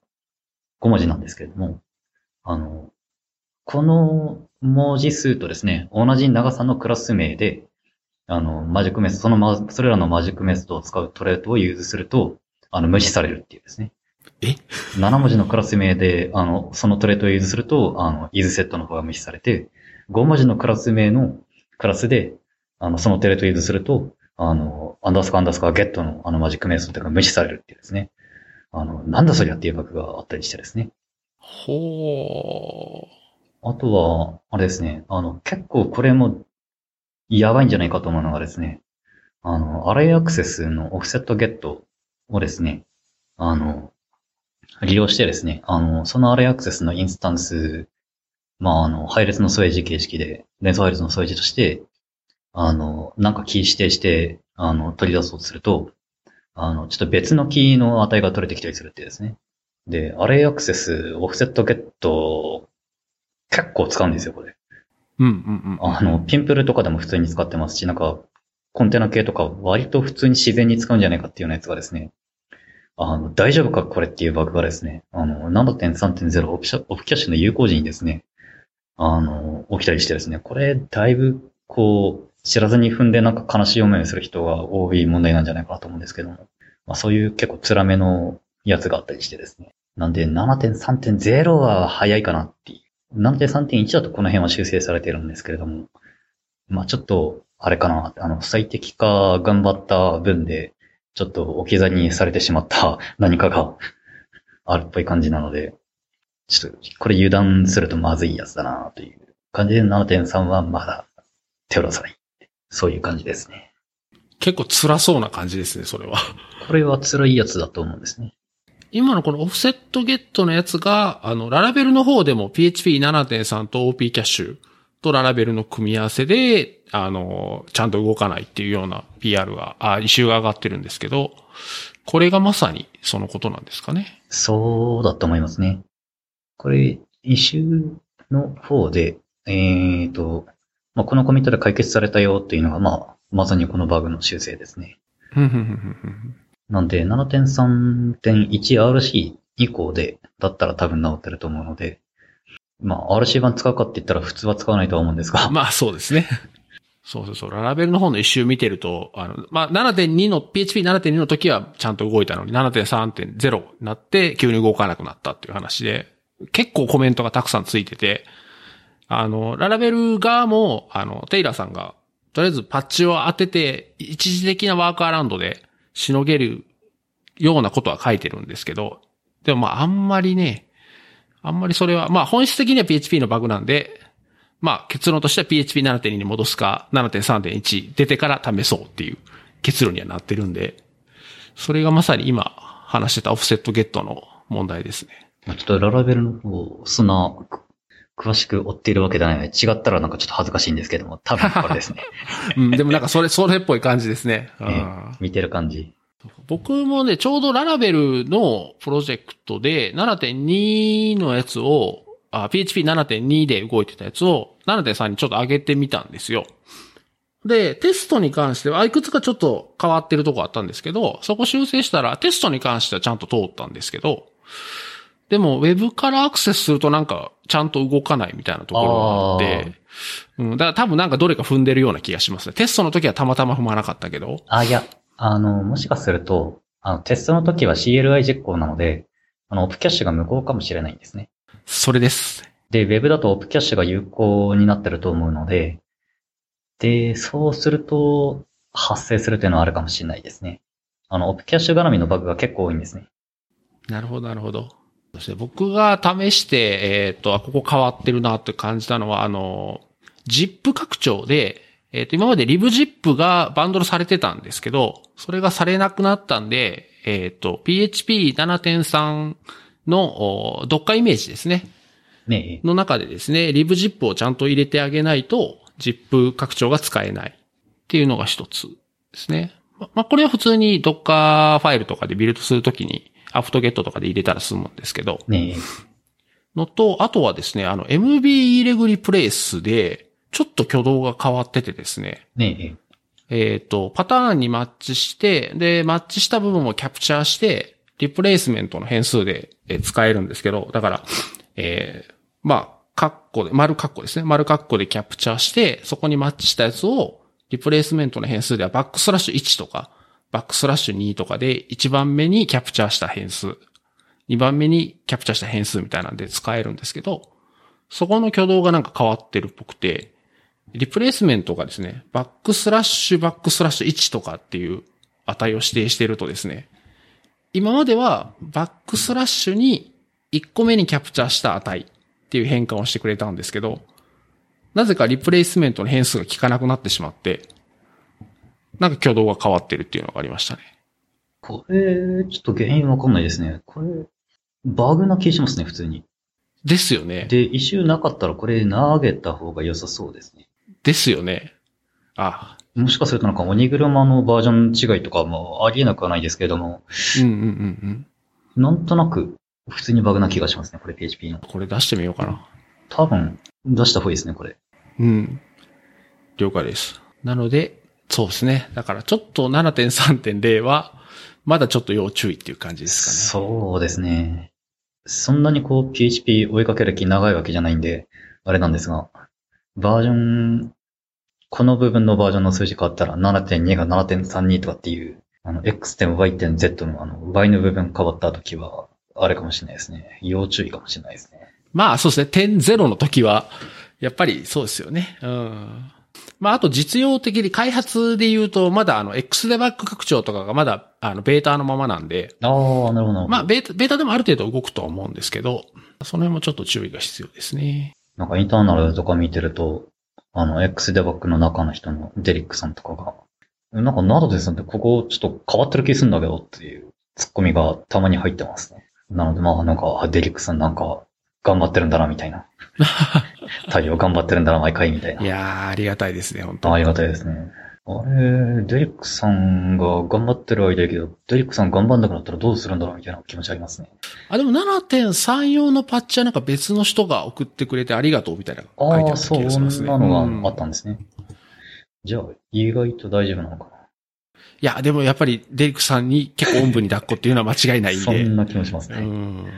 確かなんか、ウィッシュリストとか、 Patreon とかあるので、そこで支援するっていうのも一つですね。ああ、それは間違いないですね。ちょっとみんなデリックさんを応援してあげようっていう。そうですね。確かそうそう、あの、ウィッシュリストがね、お酒ばっかりなんですよね。ああ、なんだかこう。なんで昔送ったことがあります、そういえば。ああ、そうなんですね。はい。あお酒好きなのか。なんか人間味あふれますね。じゃあですね、7.3は、そうなんですよね。そんなに大きく、なんか新しい機能が出たってわけではないので、まあちょっと7.4の話にしましょうかね。7.4が、割とこう盛り上がってみんなが楽しみにしている機能が7.4に盛り込まれる予定っていう感じですね。そうですね。で、えー大きなとこで言うと、あ一個がさっきのタイプドプロパティですね。クラスのプロパティにタイプが付けれるようになるってやつと、あとはプレイローディングと、で、あとは、えっ、と、これは、継承した時の、継承した時に、えー、元々ついてる型宣言と別の型宣言を付けたい時そうですね。あの、互換性の今が付けれないやつ付けれないんですよねそうですねだ。今完全に PHP は、あの、同じやつしか付けられないやつなんで。うんうんうんうんうん。だから、え、強編とか反編とか、あの辺の話ですかね。ねですね。のと、あとは FF。AFI。はい。FFI ですね。この4つぐらいが今のところ入りそうなんで、なんか7.3と違って、だいぶ、これも8でもいいんじゃないかっていうぐらい盛りだくさんなんですけど。まあ、その8でもいいんじゃないかっていう話もですね、あの、含めてなんかこの辺にはちょっとあの、経緯があってですね、あの、7.3の後、あの、8出すよっていうさっきのあの、2の3乗の流れの議論の中でですね、あの、PHP8、あの、2年後に出して、あとは PHP7.4 は、もう PHP8 を出すのに備えて、あの、機能追加とかは全然せず、機能追加とかの努力は全部あの、8に盛り込むことにして、7.4は、あの、8に向けてのあの、機能のあの、廃止、非推奨化だけあの、やるようにしようっていうですね。そういう話とかもあったんですけれども、ちょうどその話をしてる時がですね、あの、7.3のフィーチャーフリーズの頃でして、で、そのフィーチャーフリーズちょっと前くらいにこのタイプドプロパティーズの提案が出てきたんですね。さすがにこれ、フィーチャーフリーズのちょっと前くらいに出されても、わかんねえわっていうですね。あまり提案の内容がでかすぎるんで、これちょっと判断できねえわっつってですね。これ7.3に入れるのはやめようぜって話になってですね。でもそうすると、その7.4に機能追加しないっていう方針のままだとですね、あの、8になるんで、でそうすると、提案はもうほとんど通りそうな状態で、でもちょっとだけ不安があるみたいな、そのくらいの状態で、で、そこから、あの、2年待たないと、あの、2020年まで待たないと、あの、タイプでプロパティーズ、あの、手に入らないって、これはこれでどうなのみたいな感じになってですね。で、なんかこの辺の議論結構ぐら、ぐだぐだになってですね。あの、なし崩し的にこう7.4向けに、もう、しといたからっていう話になってですね。で、普通に7.4向けあの、機能追加が入るという流れになってですね。で、そうするとなんか、あの、もう、7.4は、あの、機能の非推奨化ぐらいしかしないよみたいな話もなんか別になんかほとんどなかったことにみたいな感じになってですね。で、プリローディングも普通に入ってくるし、まあなんか、さすがにこう、言うてまあそういう話もあったからって言ってですね、あの、そろそろちょっと7.4向けの、あの、新機能追加みたいな話は早めにあの、フィーチャーフリーで切っちゃうかみたいな話もあったりするんですけれども。まあなんかそんな感じなんで、やっぱり8でいいんじゃないかっていう気持ちとですね、あの、やっぱり8っていうなんかメジャーバージャンプはですね、あの、エンジンの大規模回収の劇的なやつ、つまりあの、ジャストインタイムコンパイラー、ジェットコンパイラーがついてる状態で出したいっていうですね、あの、気持ちとのなんか、中でですね、まあ、とりあえず7.4に入るみたいなですね。ぐだぐだの中に出てきた収まりどころがこれっていう感じなんですね。ああ。いや、でも結構なジャンプアップですよね、これね。そうですね。なんか5.2から5.3みたいな。もうそういう感じですよね。もう5.3以降の PHP だいぶ良くなってますもんね。うん。まあ、そのくらいになんかインパクト大きいやつな気はしますね。ただあれですね、あの、タイプドプロパティーズ、片付けプロパティは、ちょっとまあ、十分考え抜いて考え抜いて出てきた結論なんですけれども、その考え抜く必要ができてしまった、この PHP の複雑な事情というのがですね、あの、全面的に反映されてる感じがしてですね、なんだか、なんだこれっていうのが、まあ、いくつかあってですね。で、タイプとプロパティ、えー、型チェック、どの段階で入るのかっていうやつでして、あの、PHP の変数とかプロパティっていうのは基本的にあの初期値はヌルなわけですね。じゃあ、あの、タイプドプロパティーズで、あの、ヌラブルでないプロパティ、あの、デフォルト値指定しないっていう風になった時に、あの、入したらどうなるのかっていうところで、あの、これは、あの、ヌルではなくて、あの、アンイニシャライズドだっていう、あの、初期、未初期化状態っていうのが新たな概念が PHP の世界に導入されてですね。で、あの、最初に参照されるときに、あの、初期化されてない状態だったら、あかんって、タイプライが出るっていうやつでして。で、最初に参照されるときまでに、あの、コンストラクターだったり、あの、コンストラ以外だったりの、あの、何かしらの初期化プロセスで、あの、ちゃんとその型指定通りに初期化されてれば、ちゃんと参照できるよっていう、そういうものになってるので、なんだかこの、アンイニシャライズドってなんだよみたいなですね。なんで塗ると別に作るねんみたいなですね。あの、ちょっと意見がきっと出るんだろうなとかですね。あとはなんか、すごいのがですね、あの、もともとこれ、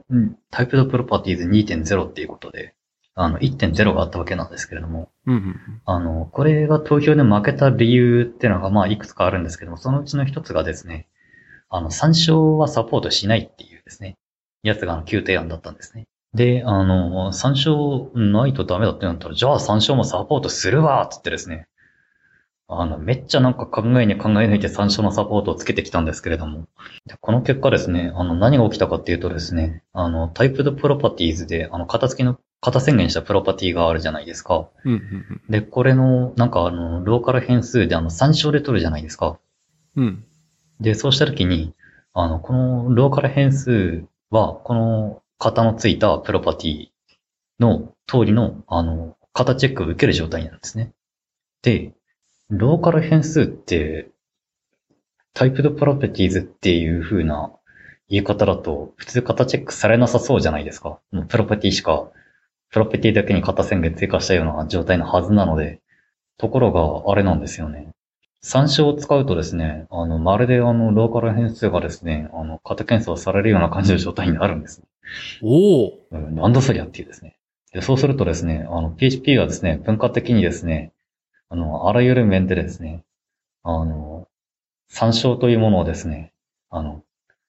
もう捨てるように捨てるようになかったことにするように、あの、これまであの、文明を積み重ねてきたはずなんですけれども、なんだかこう、この流れだと、なんかそうでもない感じになるぞという。なんか参照でしかできないことができちゃうので、やるべきじゃないんだけれども、なんかこう、やりたくなっちゃう人が出てくるんじゃないかってですね。例えば、なんかクラスがあって、そのプロパティに、えー例えばアレイってついてますと。だから、まあこれ、このプロパティに対しての操作はアレイのチェックがかかるっていうのはわかるんですけど、そのプロパティの値を参照でローカル変数に渡すと、そのローカル変数側もアレイのチェックがかかるってこと。まあ参照なんてあの、かけないと逆にあの、型安全にならなくなっちゃうからしょうがないっていうやつですうんうんうんね。参照サポートする限りはしょうがない。うわあそれ、なんかまた参照使った方がいいみたいな。で、これがですね、あの、さらに話が面白くなるのがですね、あの、プロパティ、あの、アレイで型宣言するじゃないですか。はいはい。で、さらに同じクラスにですね、あの、例えばですね、あの、ヌラベルのアレイの型宣言されたですね、プラティ、プロパティが別にあるじゃないですか。はいはいはい。で、あの、さらに別のプロパティとして、あの、ヌラベルのイテラベルっていうあの、型宣言をされたプロパティがあるそうじゃないですか。あの、これ、普通に、あの、配列のプロパティの参照を、ヌラベルの配列のプロパティに突っ込むことができるし、で、さらにそれをあの、ヌラベルのイテラベルのプロパティの参照に突っ込むことができるっていうですね。あの、それどういう状態なのみたいな感じになってですね。まあ、理屈としてはこの状態になると、あの、すべての、あの、型検査が行われるような状態になるんですけれども、なんていうか、この非常に複雑な 仕様を どう使いこなすというか、使いこなす人が出てくるとまずいなっていう、そういう気持ちです。ああ、なるほど。つけろって言われたから、あの、仕方なく参照のサポートつけただけなんで、あの、これはなんか、あの、駆使してなんか、あの、不思議なことをしようとしてはいけないんですけども。いやでも、できることだったから絶対やる人がいるはずなんですよね。ー、ローカル変数に参照を渡してっていうのはなんかやる人が出てきそうな気がすごくしますね。なんとなく、こうやったら、なんかこう、気分がいい気がするとかって言い出す人がいてもおかしくない、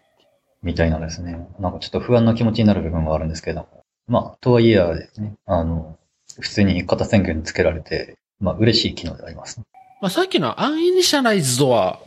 なんかミス防止っていう意味では、ちゃんとテストがあればいい気がしますけどねまあ。そういうのはありますね。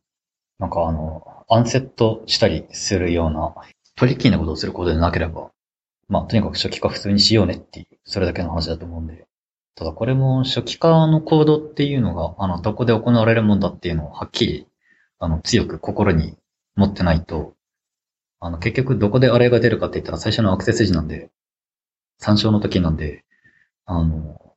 参照の段階でエラーが出たら、あの、初期化コードを見りゃいいんだからすぐ直せるよねっていう、そういうケースはいいんですけれども、あの、初期化コードをどこでやるんだろうっていうの、初期化どこでやってるんだろうっていうのがわからないようなちょっとカオスなコードだったりですね。あるいは、そもそもそこを初期化しているのは自分のコードじゃないとかですね。初期化が漏れてるのが、あの、ライブラリのコードだとか自分の責任範囲じゃない場合にですね。あの、アクセス時になんかとにかくエラーが出てくるんだけどって、タイプエラー出てくるんだけどって、どうしようもないんだよね、これみたいな感じになってしまう可能性があるので、ちょっとそこだけ不安といえば不安なやつですね。まあ普通はまあプロパティをちゃんと、えープライベートとかプロテクティドでカプセル化しとけば、まあ OS 初期化する場所は限られてくるんでいいんですけど、いや、ありそうなのが、あの、シリアライズとアンシリアライズの時に、ああのあ。一遍シリアライズして外に出したやつをまたアンシリアライズで戻す時に、ねこう通常の初期化フローとは違う形で値が入るんで、そういう時になんかははまる可能性はあるかもしれないですね。ああ、確かに。ウェイクアップとかでどうにかなるのかな？ちょっとそこは追ってないんですが、シアラ全時どうだったかな？まあそう、まあ、まあちゃんとウェイクアップとかでやれば問題ないでしょうけどね。うん、理屈上はそうなるはずです、うんそうですね。なるほど。あ、でもこれはなんか出くわしそうなんで覚えといた方がいいですね。なんか、非常に複雑な仕様というか、あの、巨大な RFC になっててですね、あの、よく考え抜かれてはいるはずなんだけれども、これ、あの、あんまりにでかいからきっとよく考え抜かれてるだろうっていうコメントを書いてしかないみたいなんですね。あの、これあの、完全にあの、ハテブで言ったらあの、後で読むってしかつけるしかないみたいな、そういう状態だと思うんで、で、多分あの、投票してる人たちもですね、あの、イエスで投票した方もですね、こんだけ頑張ったんだからもうイエスでいいでしょぐらいの気持ちで多分イエスで入れてると思うんですね。ああ、まあまあまあまあまあまあ。あの、あの、もう、あの、天下のニキニキシーさんが言ってるんだから、もうこれはもうイエスでいいでしょみたいなですね。もう完全にそういう世界だと思うんですよ。よくわかんないけど、お前がいいんだったらっていう。なので、あの、正直あの、そこまで細かいところは、あの、十分検証され尽くされてないのではないかって気もしてますね。実際に使ってみてどうなのかは、うん、どうなるんだろうみたいな。まあ確かにまあ実際使ってみてってとこは、まああるのはあるでしょうからね。まあ、それこそあれですね、7.4でちゃんと入ってくれればですね、実はまだあの、まさにマージされてなくてですね、あの、実装が完全に完了してない状態なんですけれども、マスターに、というかあの、7.4にちゃんと入ってくれれば、あの、7.4でみんな使ってみて、あの、ああ、こういうところあかんかったわ、というところはですね、あの、8.0になったらもうメメジャーバージョンアップなんで、あの、比較的あの、互換性とか、あの、そんなに気にしないでも多分、多分直せると思うので、いやまあ、極力メジャーバージョンアップだからといって互換性を崩さないようにした方が、あの、みんな移行しやすいから、うそんな崩さないようにするとは思うんですけれども、とはいえ、やっぱりメジャーバージョンアップなんで、そんなどうしようもないさ、きっと直せるには直せるタイミングのはずなので、まあ、早く入ってなんかみんな試してほしいな、みたいな、そういう気持ちです。なるほど。あ、確かにそれはいいかもしれないですね。8まで置いとくんじゃなくて。えなるほど。7.4プレイ8みたいな感えじで。まあ、そのぐらいの気持ちで。ああ、なるほど、なるほど。ああ、でも確かにいいかもしれないですね。まあそうですよね。7.4でとりあえず入れといて、で、そっから8までそんなに期間がなかったらね、多分、まあ、後方互換性多少壊しても、傷も浅く済みそうなんで。そんなみんなが泣くわけじゃないみたいですね。泣く人はいるかもしれないけれども。まあまあまあまあって。FFI もなんか、なんか似たような理屈でし、あの、意外とこれ賛成派と反対派が分かれてるんですけれども。なんか賛成派の言い分としては、まあ、次8だし、入れときゃいいんじゃないのみたいな。そういう話があったりするので、このタイミングで冒険するのがいいんじゃないかなっていう。確かにその、うん、さっきの考え方からすると7.4でいろいろ新機能盛り込むっていうのはありかもしれないですね。まあ、ただ使う側はそういうことをちゃんと認識して使わないとダメですけど。ええもちろんそうですね。あの、これ実験的でってマークは必ず必要だと思うんですけど、うん。気をつけてねっていう。もう気がつくと結構いい時間になってますね。そうですね。じゃあですね、えーっと、PHP のお話をまだまだ聞きたいんですけど、いい時間なので、えー最後に大事なお話ですね。えー今月ある PHP カンファレンス仙台ですね。ちょっとこれに触れておこうかと思います。はい。私が、あの、仙台に住んでいるんですけれども、まあ、その仙台、え宮城県仙台市東北の方ですね。仙台であの PHP カンファレンスをやろうという、そういう話になりまして、素晴らしい。えーなんか PHP カンファレンスはなんか東京でなんかだいぶ前からずっとやっている非常に大きいイベントなんですけれども、まあ、例えばあの、新原さんなんかがあの、PHP カンファレンス関西、あと博士さんがあの PHP カンファレンス福岡といったの、あ博士さんとあとは、ケーキペーチパーさんですね。うんうんうん。たちが福岡の方でやっていたり、あとは、北海道の方でも2016年な、2000、あと12年だったかな？には、PHP カンファレンス北海道っていうのもやってたりしてですね。結構地域版が、あの、いくつかあったんですけれども、これ、仙台では全然ない。毎年関西とか福岡とか、なんか楽しそうにやってるのに仙台ではない。東京も毎年楽しそうにやってるけど仙台ではないっていうですね。あの、非常に悲しい気持ちだったの。うんやるずらーって、あの、言ってみたらですね、あの、今月のあの1月26日土曜日、えー仙台市の TKP ガーデンシティプレミアム仙台西口にて、えー開催できるということになりまして、これもあの、ポットでの兄ちゃんたち、あの、やるずらーっつったら、あの、うーん、じゃあ、ちょっとスポンサーするわって感じで、あの、なんか、なんかお金を出してくださるという、あの非常になんかあの男気の溢れる、あの素晴らしいスポンサーの方々のおかげであり、かつ、あの、やるずらーっていう、あの、なんで、ちょっと CFP 応募してくれって言ったら、あの、スピーカーの方々がまたですね、あの、すごい素晴らしいの、どしどし応募してくださってですね、おおなんかできそうだぞ、人さえ、あと、お客さんさえ来ればできそうだぞっていう、そういう感じになりまして、なんかあの、仙台の IT イベントとしてはですね、あの、あんまりないくらい大きい規模なやつになると思うので、まあ、ぜひぜひ、あの、皆さん、あの、来てほしいと。そういう感じです。素晴らしい。いやー、これめっちゃ楽しみですね。ねえ、ほんと楽しみで。いや、僕びっくりしたのが、あの、もちろんスポンサーさんたくさん、あの、協賛していただけるっていうのすごいなと思いますし、あと、あの、まあ、CFP 募集されてたんで、あの、まあ、多分通らないだろうけど、まあ、なんか足しになればいいかなと思って僕も出してみたら、なんと3トラックもあったっていうのがすごいびっくりして、え、1トラックじゃないんだと思って。ああ。すごいですね、これは。3トラックはですね、あの、やるって言ってる本人がですね、すごいびっくりしたやつでして。最初はですね、当初はですね、2トラックで考えてたんですね。あ、はいはいはいはい。当初は2トラックで考えていて、そのつもりで進めていたんですけども、いざなんかあの CFP、あの、開始してみたら、なんか、これを捨てろと言うのかっていう感じの、こう、これをどこかでなんか諦めるというのかっていう感じの素晴らしいっていうのはなんかたくさん集まってしまってですね。これ大変ありがたいことなんですけど、これを切り捨てるのでそんな贅沢なことができるかっていう話になってですね。あの、実行委員会の方で、よし、じゃあ3トラックで行くか、みたいな話にちょっとなったんですね。なったのはいいんだけども、そうすると今度はあのお客さんたくさん集めないとっていう、そういう感じになってですね、これは大変だというふうになってなっているところですね。これはでもすごいですね、3トラック。3トラックで22のセッション。7つの LT、うん。すごい。とんでもないですね。これ会場というか、これイベント的には大体何人ぐらいを予定してるんですか？イベント的にはそうですね。まあ、理想的には250人前後くらいは、あの、いらっしゃればというところなんですが、まあ実際に何人に集まるのかは、やはりまだ、ちょっと不安な気持ちでいるところですね。今はでもだいぶ受付がもうどんどん申し込みが来てる感じなんですか？そうですね。うん、どしどしあの、お星は、あの、来ていてですね。あの、仙台の IT イベントとしては、あの、だいぶ大規模なやつになるんですけれども、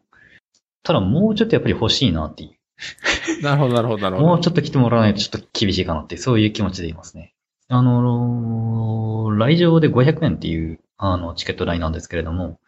で、このお金がですね、あの、別にこれ収益狙いとかでも何でもないので、あの、全然、その500円、一人500円分が集まらなかったからどうだって話はお金的には全然ないんですけれども、これだけのあの素晴らしいスピーカーの方々があの集まってくださって、で、スポンサーの方々もご協賛いただいてですね、あの、いい感じの雰囲気になっているにもかかわらず、あの、人が呼べないっていう風になってしまうと、これ同じようなこと仙台でもう一度やろうと思ったら、これできないんじゃないかっていうくらいなんですね。あの、そのくらいなんか素晴らしい、こう、あの、タイムテーブル、あの、出来上がってしまってですね。なんで、ここはもう何としても成功させねば、みたいな感じになってますね。ここでこけてしまうと、もう、本当の、タイムテーブルの内容、本当素晴らしいんですよ。これ意味わかんないくらい素晴らしいんですよ。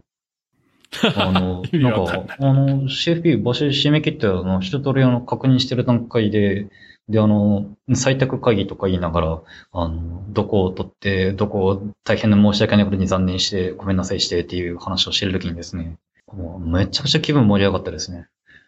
こんなのが、こんなのが仙台で素晴らしいぞみたいなですね。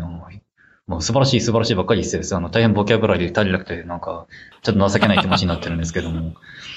いや、とにかくこの素晴らしいイベント、これで人集められなかったらマジきついぞ、みたいなですね。人来てほしいって。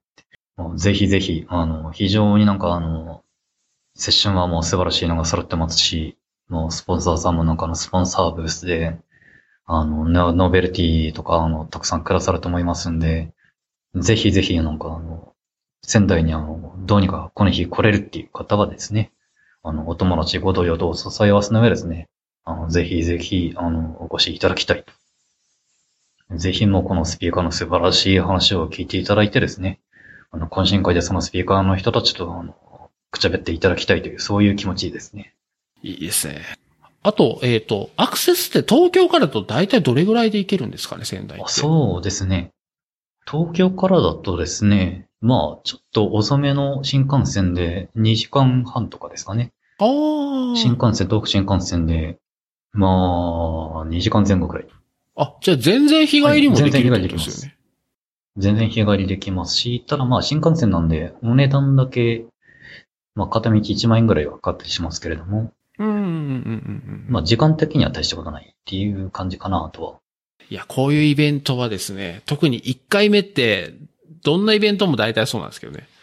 なんかね、面白いんですあ、よ。そうなんですね。なんかね、やっぱ特別な感じがあってですね、あの、来る人もね、やっぱいろんな人が1回目って物珍しさもあって、結構みんな行くんですよね。あの、だから1回目ってすごい面白くて、で、まあ次にしようって言ってたらですね、2回目はなかったりすることもあるんで、やっぱりね、1回目やってる時にちゃんと行くっていうのがね、えーおすすめです。もうぜひぜひ、もうぜひ来てで来ていただきたい。